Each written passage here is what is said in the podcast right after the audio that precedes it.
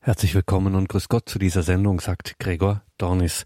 Heute und am kommenden Donnerstag geht es um die Heilige Messe und wir hören Pfarrer Bodo Windolf aus München.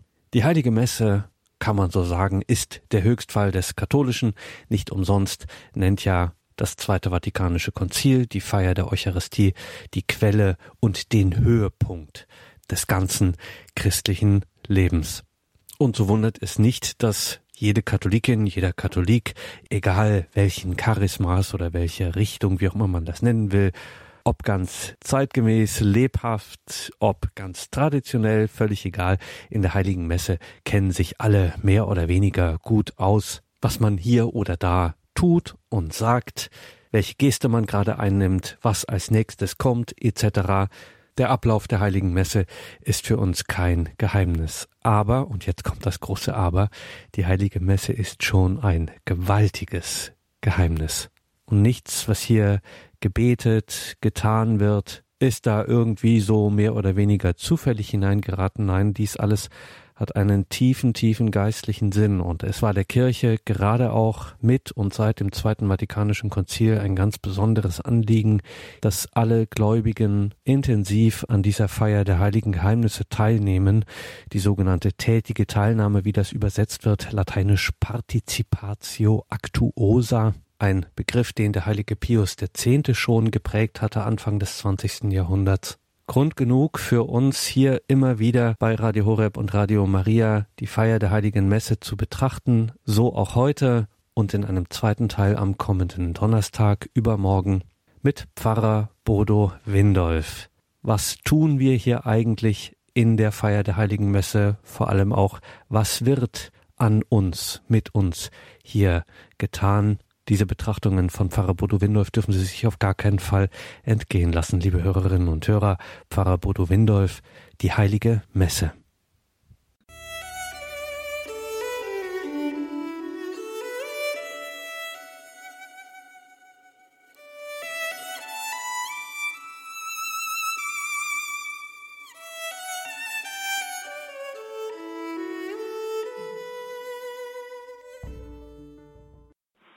Kann mich gut an diverse Gespräche mit Jugendseelsorgern erinnern, in denen immer wieder festgestellt wurde, dass Jugendliche im Großen und Ganzen mit der Messfeier gar nichts, wirklich gar nichts mehr anfangen können. Ich bin sicher, dass es nicht nur Jugendlichen so geht, sondern auch vielen Erwachsenen. Der sonntägliche Gottesdienst ist für nicht wenige Menschen heute ein Buch mit sieben Siegeln. Man steht, man sitzt, man kniet und weiß oft nicht, wann man das warum macht. Es werden Gebete gesprochen in einer Sprache, die vielen unverständlich, manchmal auch gestelzt vorkommt. Die Lieder haben wenig Ähnlichkeit mit der Musik, die man normalerweise hört. Und vor allem, all die Texte und überhaupt das Ganze erscheint vielen lebensfremd. Es hat einfach nichts zu tun mit ihrem konkreten alltäglichen Leben, so sagen nicht wenige. Es bringt ihnen nichts und weil es im Unterschied zu früher auch keinen sozialen Druck mehr gibt, zu einer solch als uninteressant, langweilig und manchmal wohl auch zu Recht uns inspiriert empfundenen Veranstaltung gehen zu müssen, geht man eben nicht hin. So plausibel und einfach ist das im Grunde. Mir scheint, dass es wichtig ist, das Beschriebene zunächst einmal einfach wahrzunehmen, ohne gleich in einen Verteidigungsmodus zu verfallen. Die Art, wie vielfach die Liturgie gefeiert wird und die Kircheninsider einer Gemeinde unter sich bleiben, hat oft wenig Ausstrahlendes und Anziehendes für Fremde, die sich gelegentlich in eine Kirche verirren. Das Seltsame ist, auch wenn vielen Menschen unserer Zeit und unseres Landes die christliche Liturgie fremd geworden ist, sie leben nicht unbedingt liturgielos. Gerade wir in Deutschland haben im letzten Jahrhundert erlebt, wie die Ideologien des Nationalsozialismus und Kommunismus in Paraden und Aufmärschen auf Parteitagen, zu Führers Geburtstag und zu anderen Gelegenheiten ihre säkularen Liturgien, der christliche nachgeäfft, zelebriert haben. Näher stehen uns allerdings die Liturgien, die zum Beispiel in unseren Fußballstadien Woche für Woche abgefeiert werden. Die Verehrung und Anrufung der Fußballstars kann man wohl als eine Art säkularisierter Heiligenverehrung ansehen. Die gemeinsamen Gesänge sind Huldigungen an die eigene Mannschaft und drücken je nachdem Freude, Trauer oder auch Missbilligung aus. In den Fanshops werden die Devotionalien feilgeboten, die für manche einem Glaubensbekenntnis zum favorisierten Verein gleichkommen. Wer etwa in München wohnt und BVB-Fan ist, ist für die ganz Eingefleischten geradezu ein Heretiker oder Ungläubiger wobei das Umgekehrte selbstverständlich in Dortmund gilt. Auf den Punkt gebracht habe ich das vor einigen Jahren auf der Jacke eines Fans lesen können. Der FC Bayern ist meine Religion.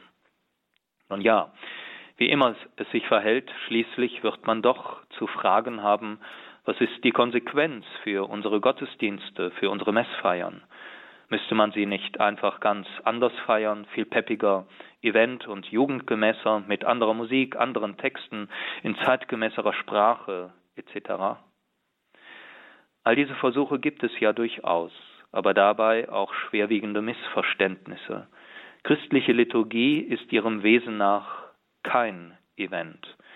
Events wollen etwas irgendwie Einzigartiges und Einmaliges sein.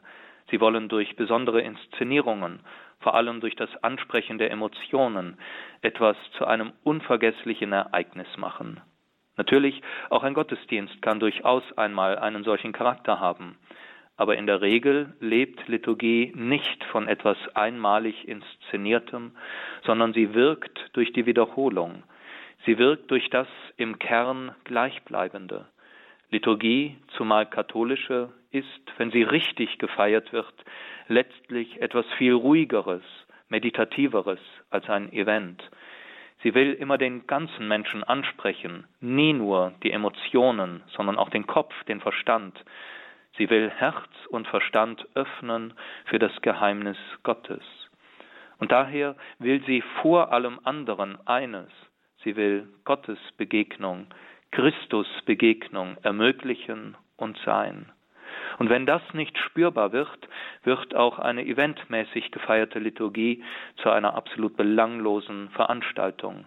Dann rückt unversehens anderes, die tolle Gestaltung, der tolle Priester, die tolle Liturgievorbereitungsgruppe, die tolle Band in die Mitte und verdeckt den, der allein die Mitte der Feier ist und sein darf, Christus. Und hier kommt der Heilige Geist ins Spiel, der das tut, was Liturgie zu einer christlichen Liturgie macht und erst verstehen lässt, was ihr tiefster Sinn ist.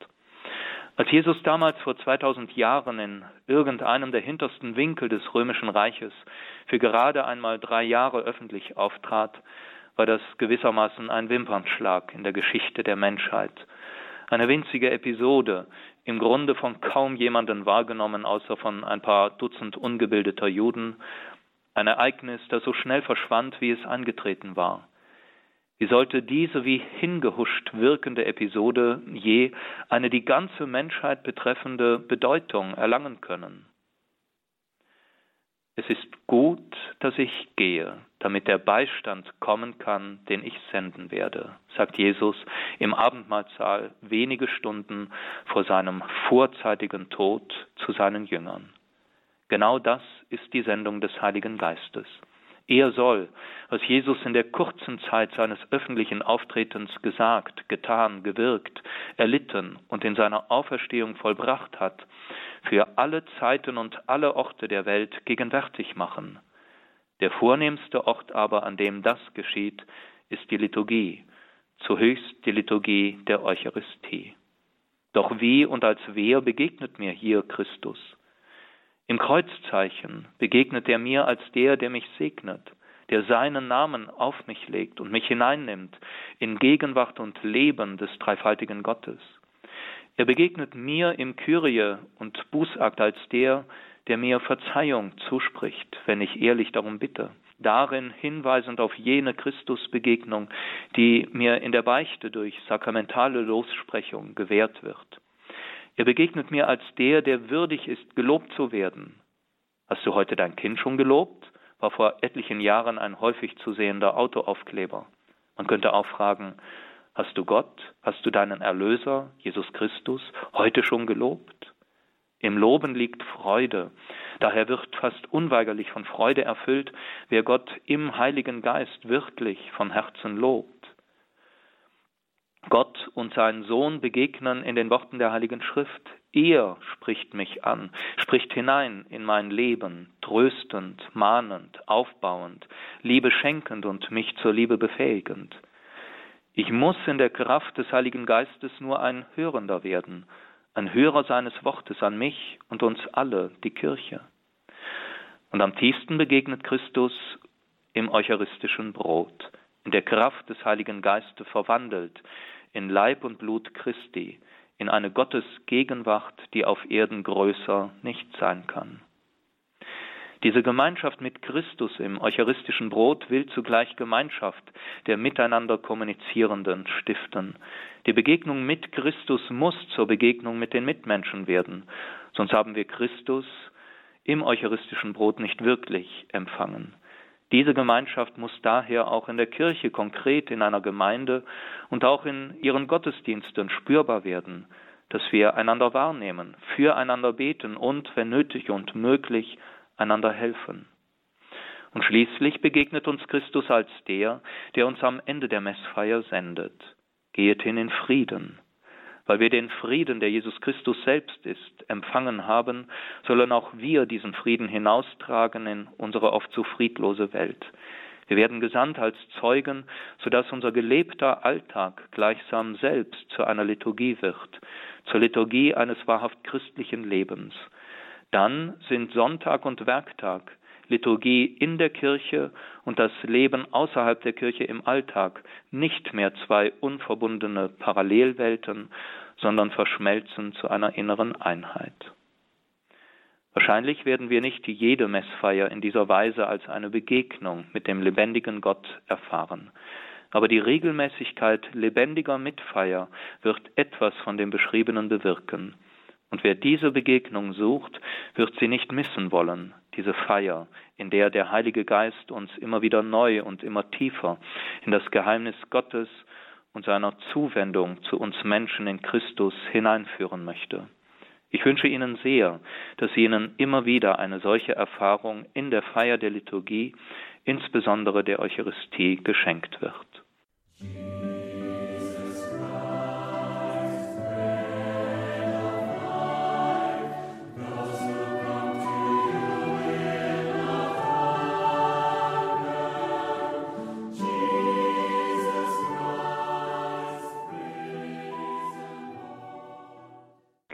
Hörerinnen und Hörer, ich möchte mit Ihnen über Zeit, Ort, Herkunft und Namen der Eucharistie nachdenken. Zuerst zur Zeit. Sine Domenico non possumus. Ohne die Feier der Eucharistie am Sonntag können wir nicht leben. Wir befinden uns im Jahr 304 nach Christus. Kaiser Diokletian hatte den Christen bei Todesstrafe den Besitz ihrer heiligen Schriften, die sonntägliche Eucharistiefeier und die Errichtung von Gebäuden für ihre Versammlungen untersagt.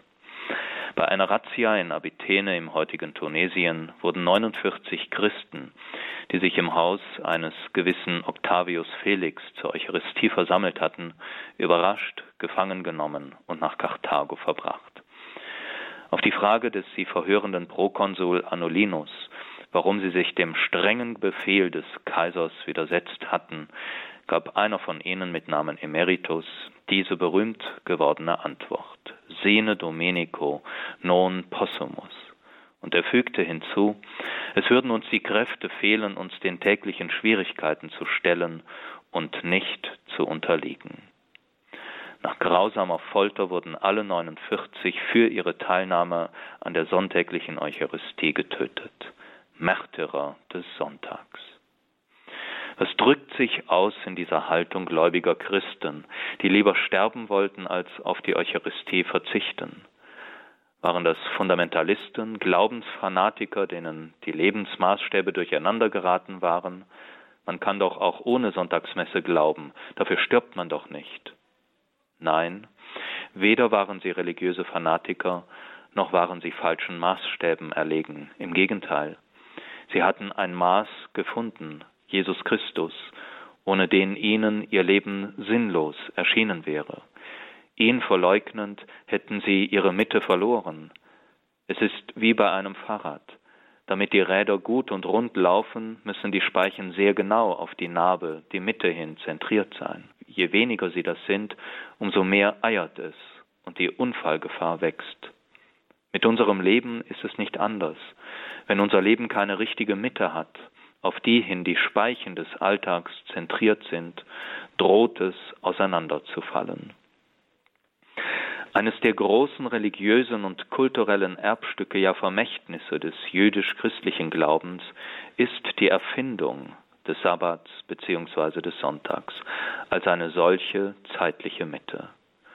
Um diese Mitte soll sich, das ist die Idee dieses Tages, das alltägliche Getriebe aus Arbeit, Pflichterfüllung, Broterwerb und Geldverdienen drehen, um an diesem Tag zur Ruhe zu kommen, nicht einfach nur im Bett, weil man endlich ausschlafen kann, sondern um zur Ruhe zu kommen in Gott. So sind wir eingeladen, an einem von sieben Tagen herauszutreten aus dem Alltags einerlei. Daher ist es ein Tag der Arbeitsruhe, gleichsam die horizontale, menschengemäße, menschenfreundliche Bedeutung dieses Tages. Die Arbeitsruhe, so gut sie den Menschen tut, hat aber noch ein größeres Ziel. Sie soll ermöglichen, dass der Sonntag auch Tag des Herrn ist, Tag der Heiligung für Gott, gleichsam die vertikale, gottgemäße, gottfreundliche Bedeutung des Sabbats. Einmal in der Woche sollen wir nicht Arbeitssklaven, Knechte der Daseinssorge sein müssen, sondern frei. Frei von der Arbeit, daher frei für Gott, frei füreinander, besonders die Familie, Freunde und so fort. Wie viele Menschen mögen ihre Lebensmitte vielleicht auch deswegen verloren haben, weil ihnen dieser eigentliche Sinngehalt des Sonntags verloren gegangen ist heute leider nur allzu oft leichtsinnig verscherbelt, um ökonomischer Vorteile willen, wegen des Sports oder einfach aus Bequemlichkeit. Wie gut täte es unzähligen Menschen, den Sonntag als Sonntag wieder zu entdecken. Zur Herkunft.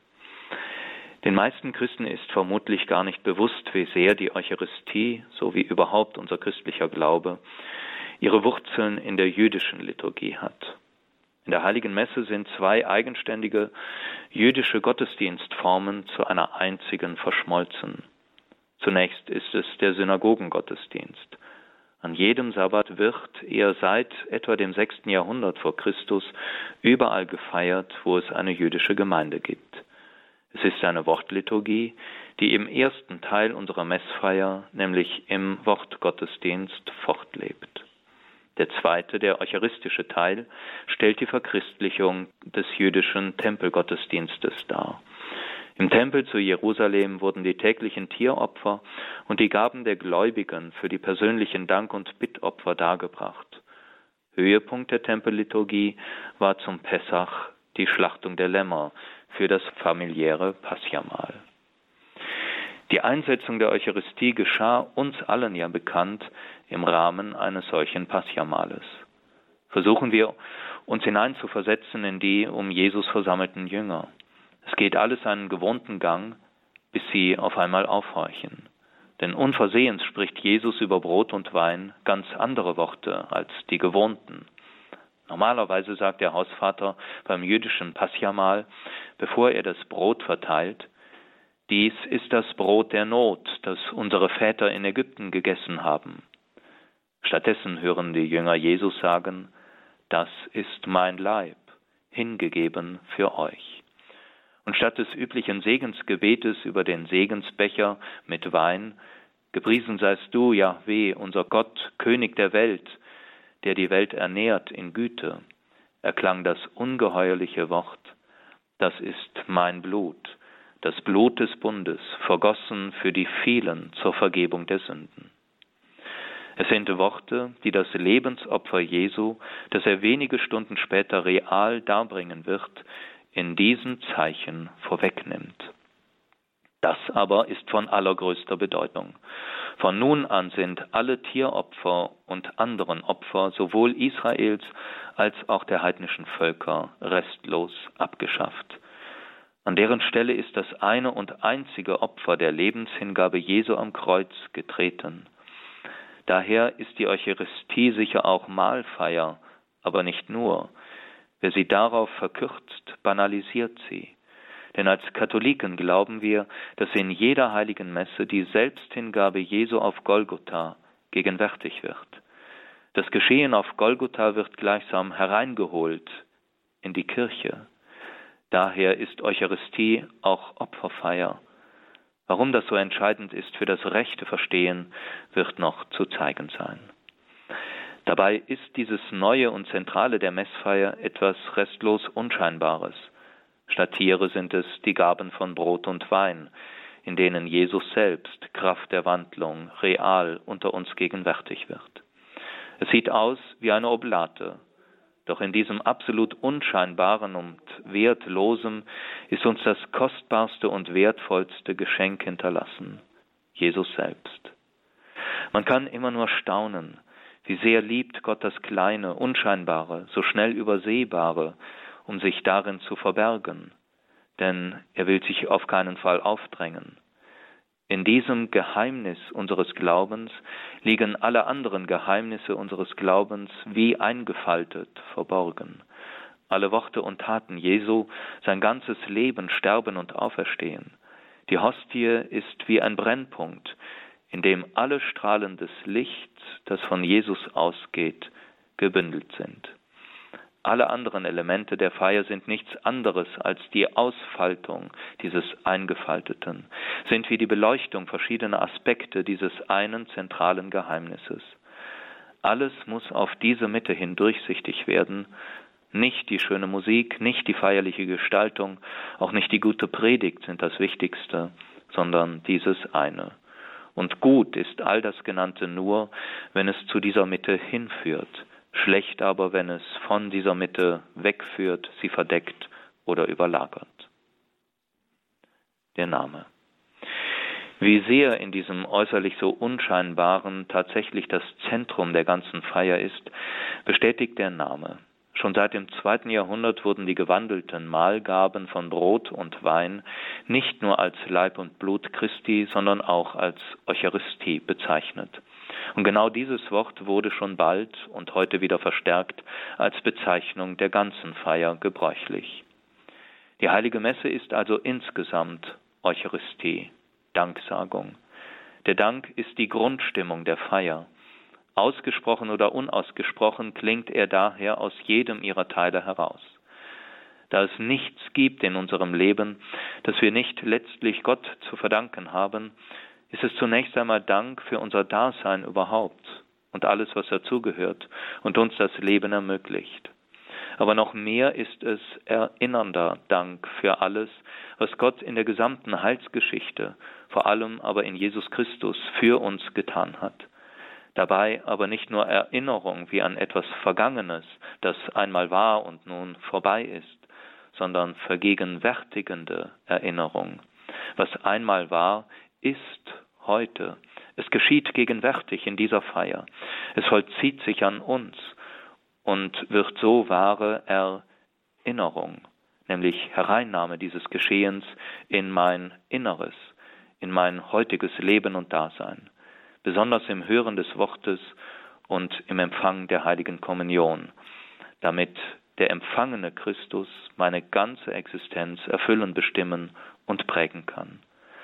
Sonntags den Gottesdienst zu besuchen, heißt also zunächst einmal ganz einfach, das gegenüber Gott zu tun, wozu wir schon unsere kleinen Kinder anhalten, nämlich Danke zu sagen und damit das Leben in der Haltung des Dankes zu leben. Der Ort. Wie der jüdische Synagogengottesdienst Eingang gefunden hat in die frühchristliche Liturgie, so wurden auch die christlichen Gotteshäuser in enger Anlehnung an die jüdische Synagoge gebaut. Allerdings gab es drei bedeutsame Unterschiede, die das Neue der christlichen Liturgie kennzeichnen. Synagogen waren immer auf den Tempel in Jerusalem hin ausgerichtet, so dass die versammelte Gemeinde stets zum dortigen Allerheiligsten hin betete, dorthin also, wo bis zum Exil die Bundeslade aufbewahrt wurde, als Ort der Shechinah, der Gegenwart Jahwes mitten unter seinem Volk. Demgegenüber war die erste Neuerung für die Christen, dass sie nicht mehr zum Tempel in Jerusalem hinbeteten, sondern nach Osten, der aufgehenden Sonne entgegen. Diese Hinwendung zu einem kosmischen Symbol war natürlich kein Sonnenkult, sondern wollte ausdrücken, das Erlösungswerk Christi gilt der ganzen Schöpfung, die, wie Paulus sagt, in Geburtswehen liegt und sehnsüchtig auf das Offenbarwerden der Kinder Gottes wartet.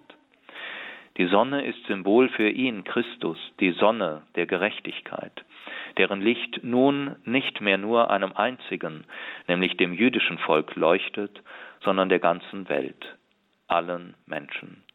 Und wie die im Osten aufgehende Sonne die Dunkelheit mit ihrem Licht besiegt, ist er der, der in seiner Auferstehung die eigentlichen Dunkelheiten unserer Erde überwunden hat, nämlich die von Sünde, Leid und Tod.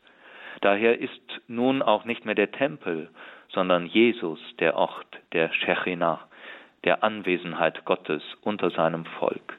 Und daher bedeutet die Ostung der Kirchen und damit das Beten in Richtung der aufgehenden Sonne Orientierung von Orients Osten.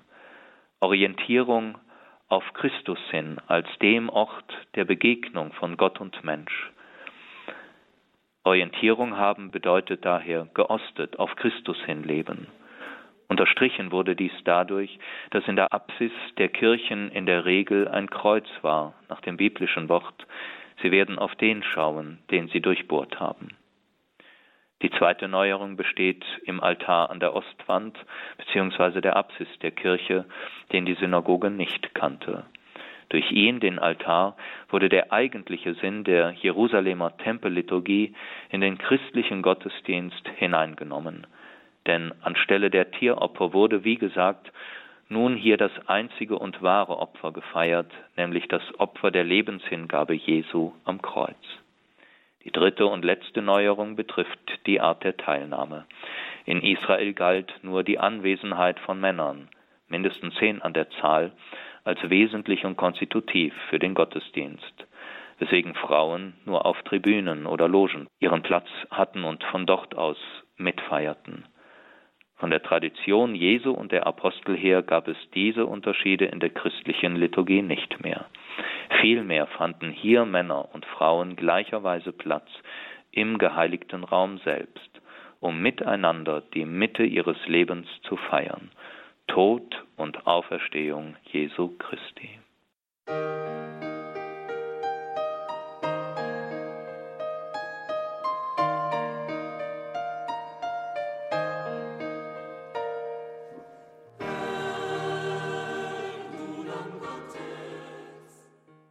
Liebe Hörerinnen und Hörer am Radio, wann beginnt eigentlich die heilige Messe? Die meisten würden wohl sagen, mit dem Gong zum Einzug des Priesters und der Ministranten. Aber das stimmt nicht ganz. Wenn man es recht bedenkt, beginnt der Gottesdienst schon mit dem Geläut der Kirchenglocken, die die verstreut an verschiedenen Orten lebenden Christen zu ihrem Versammlungsort, die Kirche, zusammenrufen. Dieses Geläut gehört schon zum Gottesdienst, weil sich darin etwas wesentlich zu unserem Christsein gehörendes ausdrückt. Um es zu erklären, will ich ein wenig ausholen. Oft kann man den Satz hören, um zu glauben, muss ich doch nicht jeden Sonntag in die Kirche rennen. Ich darf in Klammern anfügen, in diesem zur Kirche rennen, das ich im Übrigen kaum je beobachte, schwingt immer ein etwas abschätziger Unterton mit. Wie zur Selbstrechtfertigung wird den Kirchgängern etwas Übertriebenes, Übereifriges unterstellt. Aber soll man doch, mit diesem Unterton können wir leben. Ja, und dann wird oft noch hinzugefügt, ich kann viel besser in der Natur und für mich allein beten. Nun ja, mag sein, wenn man es denn auch wirklich tut. Und ja, dieses ganz persönliche Gespräch mit Gott in der Natur oder wo auch immer ist etwas für ein lebendiges Christsein Unverzichtbares. Aber genügt es? Ein Christ ist kein Christ. Diesen berühmten Satz hat Tertullian um das Jahr 200 nach Christus formuliert. Wir alle leben im Alltag unser Christsein vereinzelt, zumal in einer Zeit wie der unseren. Aber Gott will nicht nur, dass wir Gemeinschaft mit ihm haben, sondern auch untereinander, Das ist ein unverzichtbarer Aspekt des Christseins. Wenigstens einmal in der Woche sollen wir aus der Vereinzelung aufbrechen, um uns als christliche Gemeinschaft, als Kirche zu erfahren, um auch miteinander vor Gott zu stehen. Und nicht nur das, um Gott und unseren Glauben an ihn zu feiern. Feiern aber geht nun einmal nicht allein. Wer etwas feiern will, Geburtstag, ein Jubiläum, eine Hochzeit, kann es nur mit anderen tun. Wer für sich alleine bleiben will, begeht irgendwas, aber sicher keine Feier. Allein feiern ist ein hölzernes Eisen.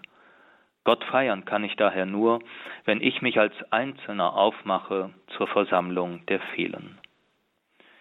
Wenn wir nun noch den inneren Aspekt des sich Versammelns bedenken, denn aus der Zerstreuung kommend gilt es nun auch die innere Zerstreuung abzulegen, das heißt Geist, Herz und Sinn, kurz sich zu sammeln, auf den hin, den zu feiern wir uns versammelt haben.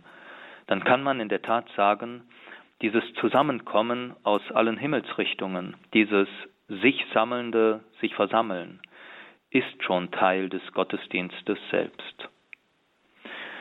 Wir kommen zusammen in der Kirche, die gleichsam das Zelt Gottes unter den Menschen ist.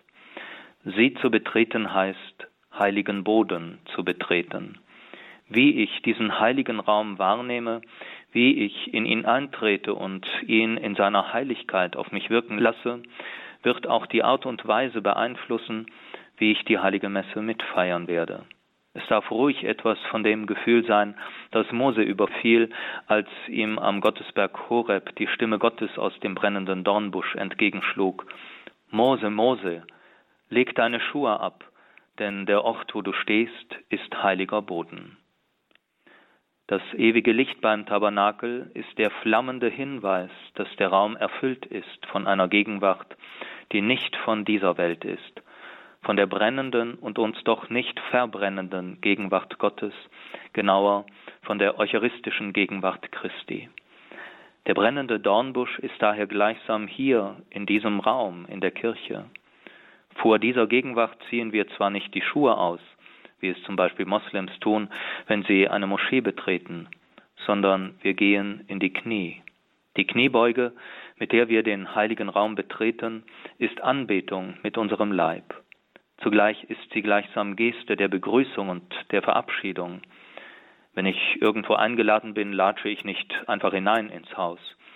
Die Höflichkeit gebietet, den Gastgeber zu begrüßen. Die Begrüßungsgeste der Katholiken in einer katholischen Kirche, die Kniebeuge, soll Ausdruck der inneren Haltung sein, der Haltung der Anbetung und Verehrung. Hilfreich kann es sein, auch in Gedanken zu beten, Herr, ich bete dich an, ich bete an deine Gegenwart, dein Hiersein, deine Größe. Ich mache mich klein vor dir, dem ich alles verdanke. Das Weihwasser, mit dem wir uns am Eingang bekreuzigen, erinnert uns an und erneuert zugleich den Segen, den wir in der Taufe empfangen haben, jedenfalls in dem Maße, wie wir dieses Zeichen bewusst vollziehen. Wenn man irgendwo eingeladen ist, ist es üblich, etwas mitzubringen.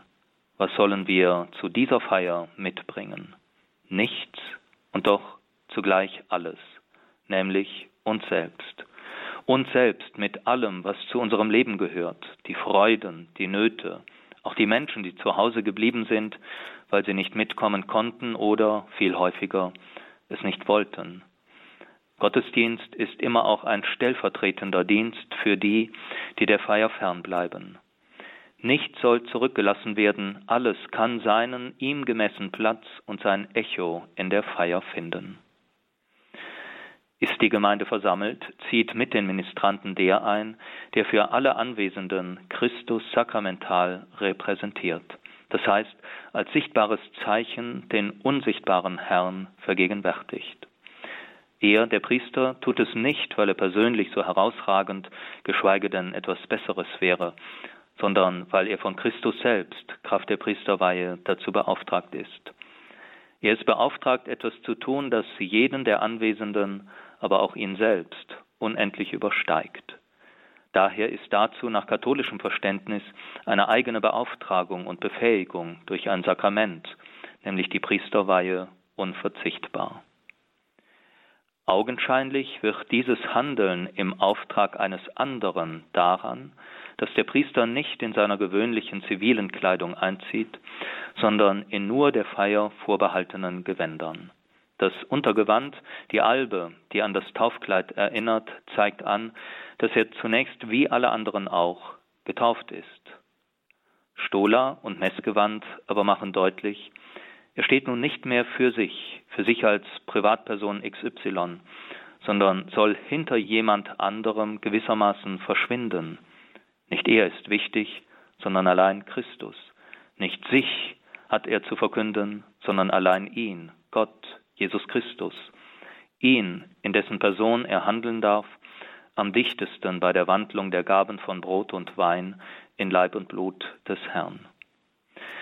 Augustinus hat dieses sich in den Gewändern ausdrückende, zugleich gemeinsame und unterscheidende in dem berühmten Satz verdeutlicht, mit euch bin ich Christ, für euch bin ich Bischof. Das Erste, was der Priester nun tut, ist nicht irgendjemanden aus der Gemeinde zu grüßen, sondern Christus. Er tut es mit dem Zeichen der Freundschaft und der Liebe, nämlich durch den Kuss des Altares. Alles, was nun folgt, die Weise, wie es gefeiert wird, soll Ausdruck der Liebe, der Freundschaft, der Verbundenheit Christi mit uns und von uns mit Christus sein. Der Altar wird geküsst, weil er Zeichen für Christus ist. Seit die Altäre aus Stein gebaut wurden, wurden sie als jener Stein gedeutet, der nach Psalm 118 von den Bauleuten verworfen, von Gott aber zum Eckstein erwählt wurde. Im Übrigen wurde seit den frühesten Zeiten der Altar über Märtyrergräbern errichtet, woran heute noch die in den Altar eingelassenen Reliquien von Märtyrern oder Heiligen erinnern. Das will sagen, das Opfer, die Lebenshingabe Jesu am Kreuz, kann nur der wirklich feiern, der selbst bereit ist, sein Leben in der Gesinnung Jesu, in der Gesinnung der Selbsthingabe an Gott und Mitmenschen zu leben. Erst nachdem sich der Priester auf Christus ausgerichtet hat, wendet er sich nun auch der Gemeinde zu. Die Eröffnungsgebärde ist das Zeichen unserer Erlösung, das Kreuzzeichen. Wir segnen uns selbst, wir segnen uns mit dem Zeichen der Schande, das für uns zum Hoffnungs- und Heilszeichen geworden ist, vor allem aber zu einem Zeichen der Liebe Gottes, die sich nicht gescheut hat, das Kreuz auf sich zu nehmen, um alles Negative dieser Welt in Heil zu verwandeln. In dieser Segensgebärde betet wiederum unser Leib. Dabei bleibt nichts außerhalb des Segens. Der Kopf mit all unseren Gedanken, unser Gefühl in Herz und Zwerchfell mit Lachen und Weinen, Trauer und Freude, unsere arbeitenden Hände, zunächst die linke Seite, nach dem Weltgerichtsgleichnis symbolisch die Seite des Bösen, was bedeutet, die Scheidung zwischen Gut und Böse geht auch mitten durch uns selbst hindurch. Also zunächst wird die linke Seite gesegnet als Ausdruck des Kampfes gegen das Böse in mir und in der Welt, die rechte Seite als soziale Seite zum Helfen und Trösten. All das wird gesegnet und unter den Namen des dreifaltigen Gottes gestellt. Die dreieinige Liebe Gottes rufen wir auf uns und auf die ganze Feier herab und vergegenwärtigen so, was zum ersten Mal bei unserer Taufe geschah, dass nämlich der Name des Vaters und des Sohnes und des Heiligen Geistes auf uns gelegt und über unser Leben ausgerufen wurde. Alles Nachfolgende steht nun unter dem Vorzeichen dieses kürzesten christlichen Gebets und Glaubensbekenntnisses. Es soll geschehen im Namen, zur Ehre, zu Lobpreis und zum Dank des dreifaltigen Gottes. Dies ruft der Priester der Gemeinde zu und dieser antwortet mit dem Amen. So sei es. Damit alles weitere gelingen kann, folgt nun in äußerster Kürze ein Gebet von Priester und Gemeinde füreinander. Der Herr sei mit euch und mit deinem Geiste. Es sollen keine dahingesagten Floskeln sein, sondern wirklich gebetete Worte. Worte, die im Übrigen ausführlicheren Widerhall finden sollen im täglichen Gebet des Priesters für die Gemeinde, besonders im Stundengebet und hoffentlich auch im Gebet der Gemeindemitglieder für die Priester. Die lateinische Sprache drückt hierbei nicht nur eine Bitte, sondern zugleich auch eine Zusage aus, denn Dominus vobiscum kann auch übersetzt werden, der Herr ist mit euch. Worum wir bitten, ist immer schon erfüllt. Gott muss nicht aus unendlichen Fernen erst herbeigerufen werden, sondern er ist immer schon bei uns. Er ist Yahweh, der Ich bin da.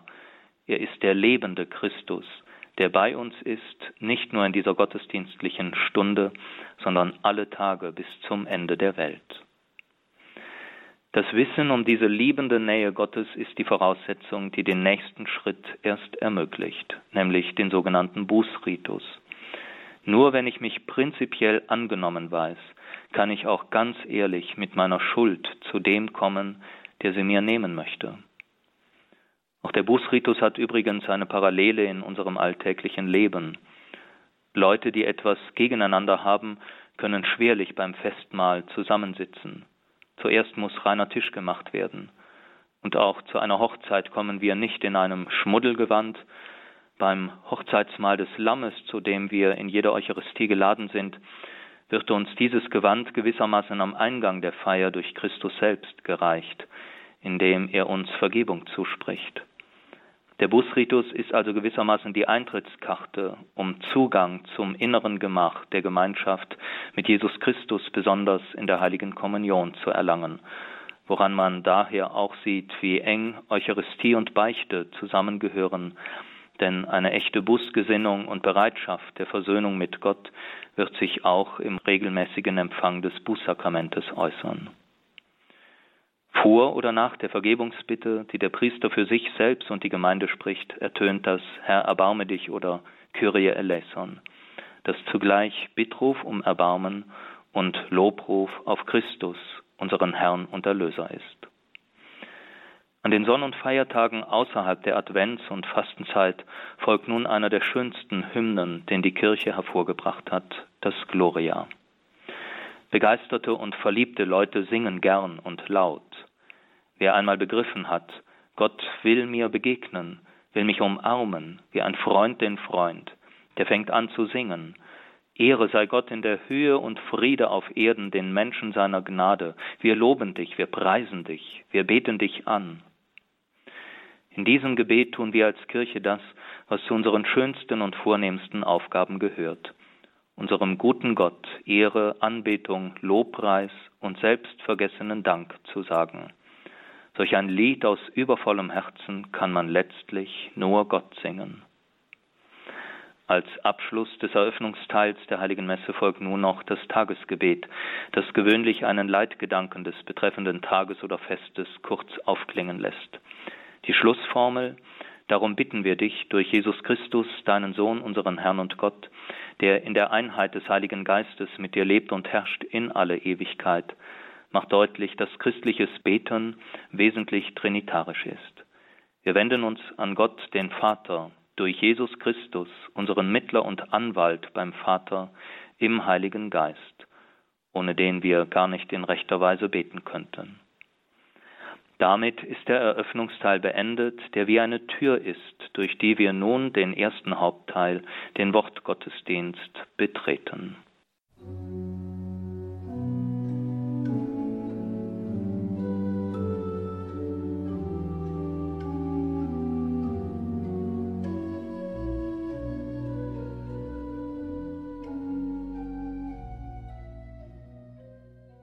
Pfarrer Bodo Windolf aus München war das mit einem ersten Teil. Betrachtungen, Erklärungen der Feier der Heiligen Messe. Liebe Hörerinnen und Hörer, das können Sie nachhören in der Radio Horeb App auf unserer Homepage horeb.org und auch ganz klassisch auf einer CD. Unser CD-Dienst schickt Ihnen gern auch eine CD zu, gern auch mehrere, wenn Sie die weitergeben möchten. Sicherlich eine schöne Gelegenheit, vielleicht ja auch etwas für einen Gebetskreis oder die Gemeinde, dass man das gemeinsam einmal durchgeht, sich darüber austauscht, darüber betet. Sicherlich auch eine schöne Sache. Danke Ihnen allen fürs Dabeisein. Um 21.30 Uhr folgt hier die Reihe Nachgehört. Bleiben Sie dran. Alles Gute und gottesreichen Segen wünscht Ihr Gregor Dornis.